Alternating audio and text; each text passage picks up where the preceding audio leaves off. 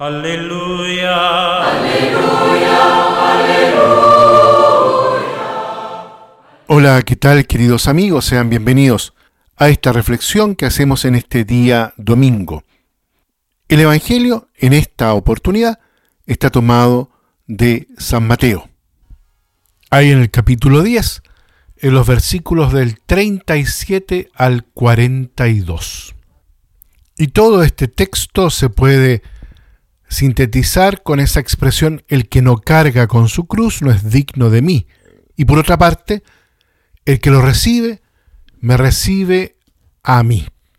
La liturgia nos presenta las últimas frases del discurso misionero de Jesús, ahí en el capítulo 10 del Evangelio de Mateo.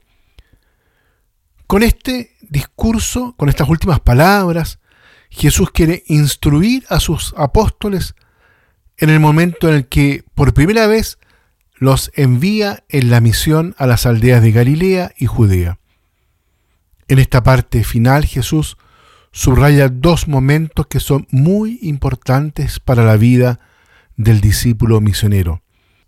El primero, que su vínculo con el Señor es más fuerte que cualquier otro vínculo.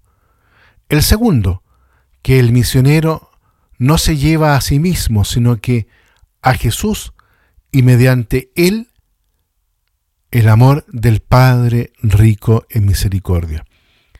Estos dos aspectos están profundamente conectados porque cuanto más está Jesús en el centro del corazón y de la vida del discípulo, más transparente es este discípulo ante su presencia.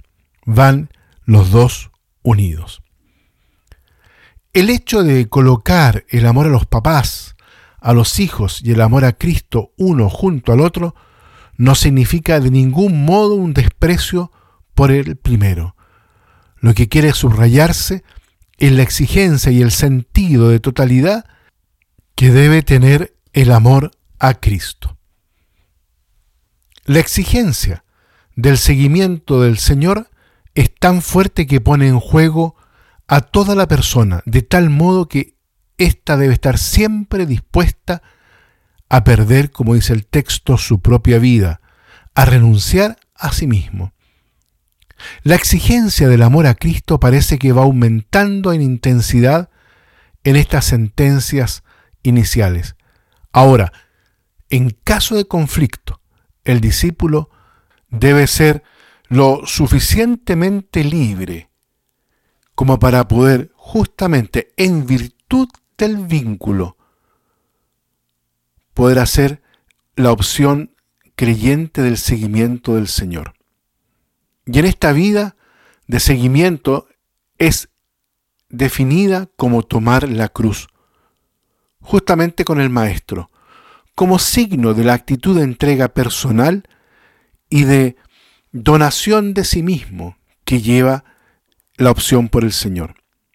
Evidentemente esta actitud supone no tener miedo a perder la propia vida. Lo mejor que tiene el hombre por fidelidad a Cristo es la vida que recibe del Señor. Ahora, esta actitud va acompañada de una promesa. Estos serán los únicos que verdadera y definitivamente se apropiarán de la vida que el Señor les promete.